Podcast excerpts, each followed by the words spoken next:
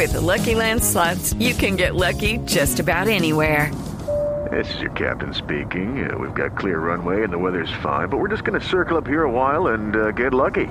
No, no, nothing like that. It's just these cash prizes add up quick. So I suggest you sit back, keep your tray table upright, and start getting lucky. Play for free at LuckyLandSlots.com. Are you feeling lucky? No purchase necessary. Void where prohibited by law. 18 plus terms and conditions apply. See website for details. Clinton. Estamos hablando, Camila, de una de las mujeres más relevantes que tiene el planeta hoy en día cuando hablamos de temas políticos y cuando hablamos de paz. Por favor, Mariana, salude a nuestra invitada, a Alexandra Matvichuk. Premio Nobel de Paz, directora del Centro para las Libertades eh, Civiles en Ucrania, y pregúntele, empiece por preguntarle si ella cree que esta invasión, esta guerra que se está viviendo ya desde hace más de un año, está lejos de terminarse. Alexandra Matviichuk, thank you so much for being with us today. It's it's a real pleasure to have you and to have such an important figure for us. Let me start off by asking you the first question. What do you believe will be the time frame of the war in Ukraine? We've seen it. It's been over a year now, but do you think it's a far long way before we see its end? When uh, Putin started the large-scale invasion, the civilized world tell, let's help Ukraine not to fail. And Russia tried to promote narrative that there is no sense in it because Russia is enormous opposing power. Russia uh, has many times larger population, strong military potential, and Russia was the 11th economy in the world. But Ukrainian people convincingly proved that when you fight for freedom and democracy, you are stronger than even the second army in the world. Mm. And now we ask international community to switch from the narrative, let's help Ukraine not to fail, to another narrative. Let's help Ukraine to win fast. Mariana, eh, antes de su traducción, qué honor estar hablando con ella y poder estar conectados eh, a través de YouTube de nuestro canal eh, de Blue Radio en vivo y poderla ver. Y además, pues no le vaya a decir usted a ella, pero qué señora tan bonita. Es divina, es muy bonita, sí, tiene usted toda la razón, sí, totalmente. Em, bueno, entonces le, le, traduzco lo que nos estaba diciendo Camila.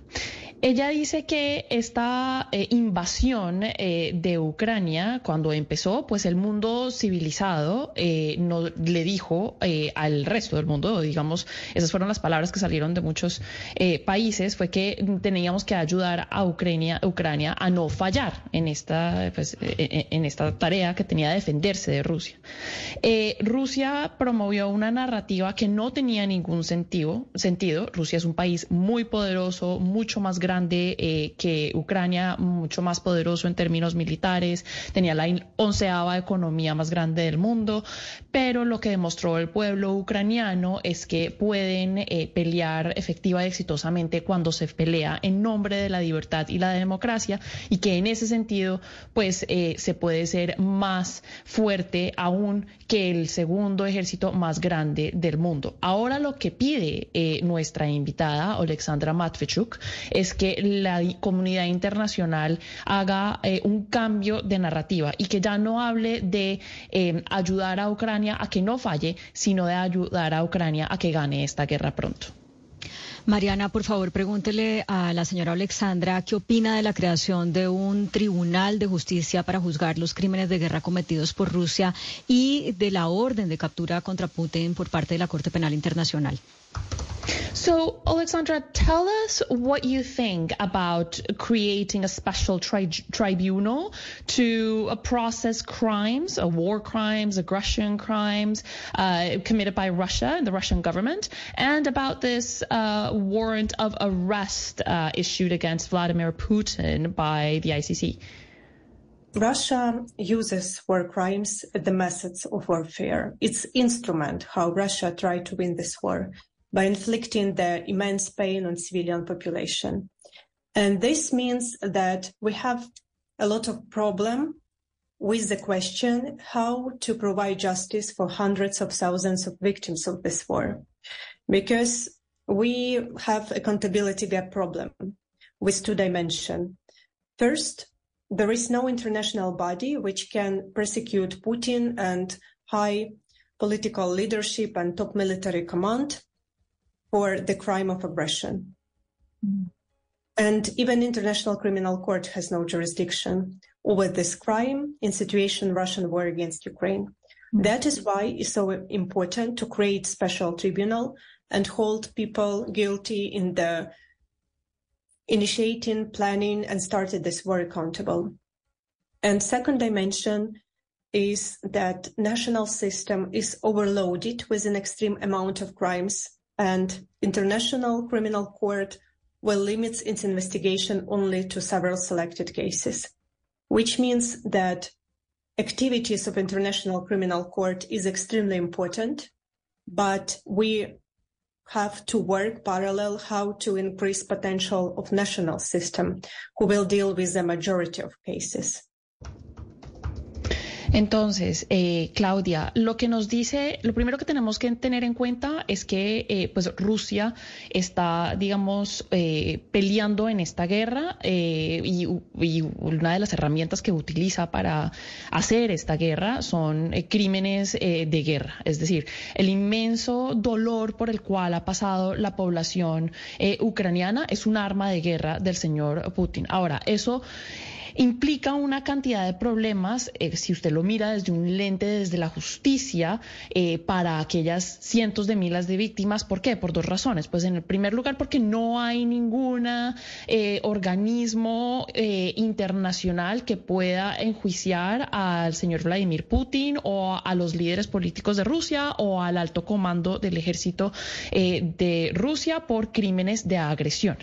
entonces, la, digamos, la Corte Internacional en este momento, la Corte Penal Internacional no tiene ninguna jurisdicción sobre este crimen en este momento. Por eso es tan importante crear un tribunal especial para que investigue eh, este, estos crímenes y hay que empezar a planearlo en este momento. Ahora, también hay una segunda dimensión y es que el sistema nacional ucraniano tampoco es capaz de enjuiciar o de juzgar todos estos crímenes, porque en este momento pues todavía tiene muchos crímenes eh, y, y tienen esto, dadas las circunstancias, pues tiene muchos crímenes por procesar. Eh, entonces, digamos que un, eh, un tribunal especial ayudaría mucho, no solo desde un punto de vista internacional, sino también desde un punto de vista eh, nacional y deberían estos sistemas de justicia trabajar paralelamente. Mariana, nuestra invitada dirige este Centro de Libertades Civiles eh, que ya habíamos comentado y que Camila había comentado al principio de la entrevista, que busca eh, cuidar los derechos y la democracia de Ucrania. Hay quienes mencionan, algunos políticos anti-Ucrania precisamente, eh, que a ver, habría que tenerle cuidado a Zelensky por las pinceladas nacionalistas y populistas que el señor pueda tener.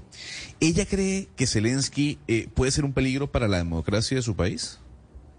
Let us turn the our attention to uh, your president, Volodymyr Zelensky, because as someone who has worked on dem- democracy issues and uh, individual freedoms for so long, we'd like to ask you about what some say are the populist or authoritarian tendencies that sometimes are exhibited by uh, the president of Ukraine. Are you worried that this uh, these supposed tendencies uh, might evolve into something more worrying? Perhaps when the war is over? War started not in February last year, but in February 2014, when Ukraine obtained the chance for the quick democratic transformation after collapse of the authoritarian regime due to revolution of dignity. And Putin started this war in order to stop us on this way and he occupied Crimea, part of Lugansk and Donetsk region. And last year, he extended this war to the large scale invasion. And in this war, we are fighting for freedom to have our democratic choice, just for a chance to build our country where the rights of everybody are protected, government is accountable, judiciary is independent, and police do not beat peaceful student demonstrations. And all these eight years before large scale invasion started, we as a country have two very important tasks. First, to defend our democratic choice and freedom from the Russian aggression. And second, continue moving on the democratic path and provide democratic reforms, which extremely difficult to do uh, in peaceful time and much more difficult when you when you are in war. And after a large scale invasion started, it's become even more difficult. Mm. With lucky landslots, you can get lucky just about anywhere. Dearly beloved, we are gathered here today to. Has anyone seen the bride and groom? Sorry, sorry, we're here. We were getting lucky in the limo and we lost track of time. No, Lucky Land Casino, with cash prizes that add up quicker than a guest registry. In that case, I pronounce you lucky. Play for free at LuckyLandSlots.com. Daily bonuses are waiting. No purchase necessary. Void where prohibited by law. 18 plus. Terms and conditions apply. See website for details. Gonzalo, eh, lo que nos dice nuestra invitada es que la guerra, lo primero que tenemos que tener en cuenta es que la guerra no comenzó en febrero del 2022, sino en febrero del 2014, cuando Ucrania empezó un proceso de transformación y le siguió ese proceso al colapso de un régimen muy autoritario. En ese momento fue que Putin eh, intentó parar esa transformación, ese proceso de transformación, y ocupó Crimea, algunas partes de las regiones de Donetsk y Luhansk. Ahora, el año... Eh, pasado con esta pues gran invasión o invasión a gran escala, pues ya eh, es, digamos otro paso y un paso mucho más extremo eh, por parte del señor Putin. Eh, pero ella tiene muy claro que en esta guerra ellas está, ellos están peleando por su libertad y por el derecho de tener una democracia. eso es lo que ellos tienen que garantizarle a su país, que un país, que en el futuro puedan tener un país en donde todos los derechos de todas las personas están protegidos, donde tengan una rama judicial supremamente o totalmente independiente, donde la policía no abuse de estudiantes que protestan de manera pacífica en las eh, calles. Y eh, entonces ahora tienen, digamos, dos eh, importantes retos o tareas. venían trabajando en ellas, pero pues ahora hay que meterle aún más fuerza. Defender la opción de ser una democracia y defender ser libres, un país independiente de la agresión rusa y después también continuar con ese movimiento, digamos, con el bus democrático, como nos lo dice ella, eh, de eh, proveer más reformas democráticas que son muy difíciles de lograr en tiempos de paz y aún más difícil en medio de una guerra como la que estamos viendo. Y también hay que decir, pues, este proceso ha dificultado eh, esa transición y, y, el hecho de que Ucrania se pueda montar en ese bus de la democracia. Mariana, por favor, pregúntele a nuestra invitada, la Premio Nobel de Paz, por la campaña Aguanta Ucrania desde Colombia y en Latinoamérica se está adelantando esa campaña desde hace eh, varios meses y quisiera saber qué tan importante es para Ucrania el apoyo de Latinoamérica y cuál ha sido el impacto de esta campaña. Hmm. So, Right now, we have a campaign in support of Ukraine. It's called uh, Aguanta Ucrania, so kind of hold on Ukraine. Um, and this is not only a campaign that we are seeing in Colombia, it's apparently present in many countries throughout the, the Latin American region. It's been going on for several months, but we'd like to ask you how important is this campaign or Latin America's support uh, for Ukraine? And what has been kind of the impact of this campaign? We are going through very severe suffering. And Ukrainians will always remember all people in different countries who support us during this dramatic part of our history. I had a chance to express my gratitude to people in Colombia by myself. I was in Colombia this year. And I know about this brilliant campaign it shows once again that a lot of things in our life have no limitation in national borders. When I tell about Russian war crimes in Colombia, it was very understandable to people because first and foremost, we are all human beings and everybody can understand suffering of people who were, whose country were invaded and who supposed to be killed or re-educated from Ukrainians to, to Russians. Because when we are all human beings, you can understand this pain regardless who you are, your nationality, your citizenship, your ideology, your religion, your political views, your social position, etc., etc. And solidarity also has no limitation in national borders. Ana Cristina, lo que nos dice ella es que eh, los ucranianos siempre van a recordar a las personas que los han apoyado durante este momento tan dramático eh, de su historia. Ella nos dice tuvo la oportunidad de expresar eh, gratitud frente a nuestro país, a nuestro Colombia. Estuvo en Colombia este año y conoce la campaña y piensa que es brillante. Dice que demuestra mucho de cómo hay ciertas cosas que no tienen límite, que no se limitan por las fronteras. Eh, cuando hablamos de los crímenes de guerra, yo creo que, que, está cometiendo Rusia en este momento en, en, en, Ucrania, pues ella nos dice que los colombianos se mostraron, eh, pues, con una capacidad de entenderlos eh, muy interesantes, al fin y al cabo porque todos somos seres humanos y entonces tenemos la posibilidad también de entender el sufrimiento de otras personas de, que están viviendo una invasión y esta guerra y que se suponía pues debían o morir o pertenecer a otro país eh, completamente. Em, esta parece que el, pueblo colombiano logró entender mucho el sufrimiento por el cual pasa, eh, pasan los ucranianos en este momento y, eso de nuevo pues no tiene nada que ver eh, el sufrimiento eh, no tiene nada que ver con nacionalidad, sus inclinaciones políticas, sus inclinaciones sociales, nada. Es el tema de la solidaridad y eso no tiene ninguna limitación eh, a causa de una frontera y por ende está muy agradecida con esa campaña. Estamos hablando con la Premio Nobel de Paz ucraniana Alexandra Matvichuk que además eh, salió en la revista Time la semana pasada como una de las 100 personas más influyentes del mundo y es un honor para nosotros poder estar hablando con ella en estos momentos, no solo por teléfono, sino viendo también su imagen a través de nuestro canal de YouTube de Blue Radio en vivo. Mariana, por favor, eh, pregúntele a ella por qué es tan importante que al mundo entero le interese cómo va la guerra en Ucrania. ¿Qué significa para el mundo la victoria de Rusia o la victoria de Ucrania en, en este caso y en esta confrontación.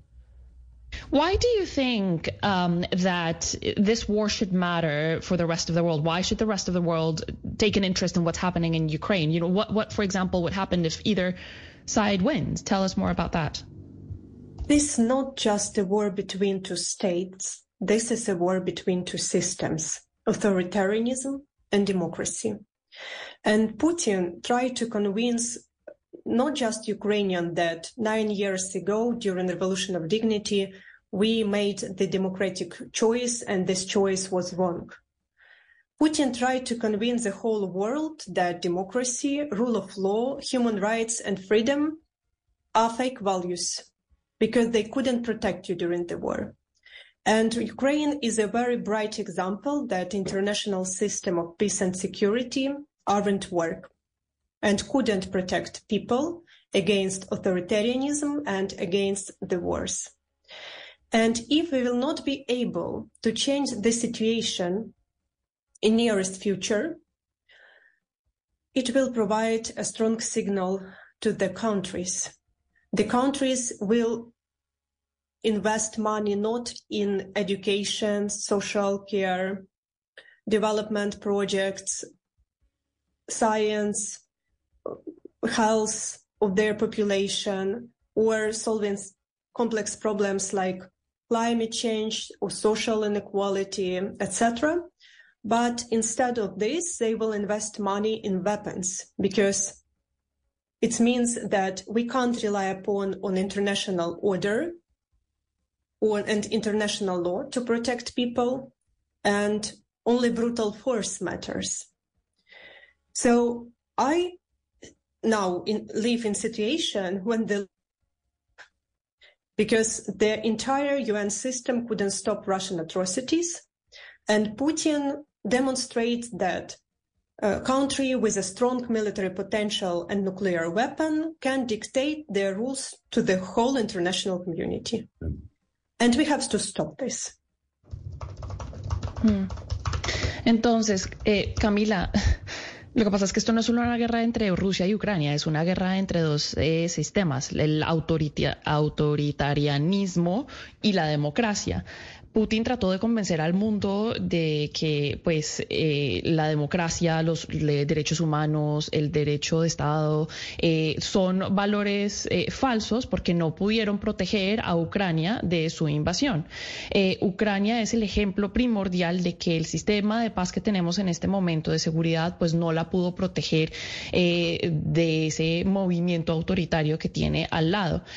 si no podemos cambiar esta situación en el futuro, si Ucrania no es capaz de eh, pelear o, ganar esta guerra, pues eh, otros países pueden seguir un ejemplo de Rusia y empezar a invertir su dinero no en educación, no en proteger la libertad de expresión, no en ciencia, no en casas para los que los necesitan y ese tipo de cosas, sino en armas, porque eh, lo que significa es que no pueden depender del el orden internacional y de las leyes internacionales para proteger a sus habitantes y que solo eso va llevar a pensar a muchos que solo la fuerza es lo que eh, importa. Entonces, eh, digamos que en ese sentido, eh, ella, esa es la preocupación que ella tiene hacia el futuro y por eso debe parar Rusia lo que está pasando en Ucrania en este momento. Mariana, yo le tengo una última pregunta. Estando en Israel, una defensora de derechos humanos, con lágrimas en los ojos, cuando le pregunté si ella perdonaría lo que los nazis hicieron con su familia y con los judíos. Simplemente ella me dijo, hay cosas en la vida que no tienen perdón. Como Nobel, ella entenderá que para llegar a la paz se necesita del perdón. Y yo quisiera preguntarle, Mariana, si ella estaría dispuesta a perdonar lo que Putin y Rusia está haciendo con su país. Our colleague here is telling us a story about this Israeli woman who uh, told her that there are certain things that you cannot uh, forgive in life. She was a Holocaust survivor, and so was her family. Uh, sorry, her family was a, a, a Holocaust survivor. As a Nobel Peace Prize winner, you probably understand that in order to achieve peace, forgiveness is necessary. But do you think that you and maybe the Ukrainian government or people are willing to forgive what Vladimir Putin is doing in your country? I will make a parallel and tell you the story of Ukrainian woman who lost all her family after Russian rocket deliberately shell on her residential buildings. And this is her quote. I heard them dying. My husband was breathing, pushing as he was trying to throw off the stove, but he couldn't. Mm-hmm. At some point, he just froze. Grandma and Zhenya died instantly. I heard my daughter crying. A moment later, she also fell silent. About my son, my mother said that he called me several times and then fell silent. This woman names is Svetlana, and she lost all her family, and she witnessed how they all were dying. So I do believe that Ukrainians deserves justice. And when we get justice, we can tell about such emotions as forgiveness. Because this is not just Ukrainian case. All this hell which we now face in Ukraine is a result of total impunity which Russia enjoyed for decades in Chechnya, in Mali, in Georgia, in Syria, in Libya, in other countries of the world. They have never been punished. They start to believe they can do whatever they want. That is why my colleagues from Syria told me we failed to achieve justice for people in Syria we hope that our failure is temporary. Please tell us what do you need to achieve result and to hold Russian war criminals accountable? Because your success will be our success. Mariana, qué dura es la guerra y la verdad que escucharla y verle los ojos con eh, los ojos con lágrimas en ellos es muy duro. Dígale eh, antes de la traducción a esa pregunta que le hace Gonzalo a nuestra invitada, la Premio Nobel eh, de Paz, que muchas gracias por estar con nosotros, que ha sido un placer y un honor poderla tener en estos micrófonos y en las cámaras de Blue Radio en vivo, que la acompañamos y los acompañamos desde aquí. Hmm. Alexandra Matviichuk, thank you so much for being with us today. It was an honor to have you on our show, and please know that uh, our hearts are with you and the Ukrainian people. Thank you for your time, and please reach me in the future. I will be glad to be helpful. Hmm, claro que sí, será muy eh, útil y sobre todo en estos momentos que en Colombia estamos hablando de paz total, Mariana. Pero, eh, ¿qué fue lo que nos dijo al final? Porque se le aguaron los ojos, le vemos las lágrimas en, en los ojos y que dura es la guerra y una vez se le olvida porque se vuelve como paisaje cuando ya ha pasado más de un año de la invasión de Rusia a Ucrania. Sí, ella estaba hablando, ahí cuando usted vio, Camila, que se le estaban aguando los ojos y que se le quebraba un poco la voz, pues estaba hablando de un testimonio que eh, una señora que perdió a toda su familia en, un ataque aéreo ruso, pues le estaba contando. Mm, oía a su esposo, por ejemplo, eh, respirar, estaba tratando de salir de los escombros, pero pues al fin y al cabo dejó de hacerlo. Eh, su abuela también murió instantáneamente, oía a su hija llorar antes de que muriera, mejor dicho, fue muy trágico y lo que ella nos dice es que pueden empezar los ucranianos a hablar del perdón cuando eh, se tenga justicia, porque este no es solo un caso ucraniano, este es un infierno que ha resultado de la impunidad hacia Rusia en otros países como en Mali, en Chechnya. Here's to feeling that we belong and feeling part of something bigger. Here's to being there for each other and finding friends who become family. Here's to the talkers, the listeners, and the cooks. Absolutely the cooks. Here's to the ones we can't imagine not knowing. And here's to all the wonderful and powerful things that happen when we come together. Here's to us, all of us. To learn more, visit mychinet.com. More and more San Franciscans are making fewer car trips, swapping gas appliances for electric, and taking other actions to reduce climate pollution. So thank you from the future. Take action at sfclimateplan.org. Eh, o otras regiones, Chechnya pues es una región, eh, en Siria, en Libia, etcétera, eh, y nunca han recibido ningún castigo por lo que han hecho en estos sitios, en estos lugares. Entonces ellos por ende creen que pueden hacer todo lo que quieran y que pueden llevar su guerra a otros lugares.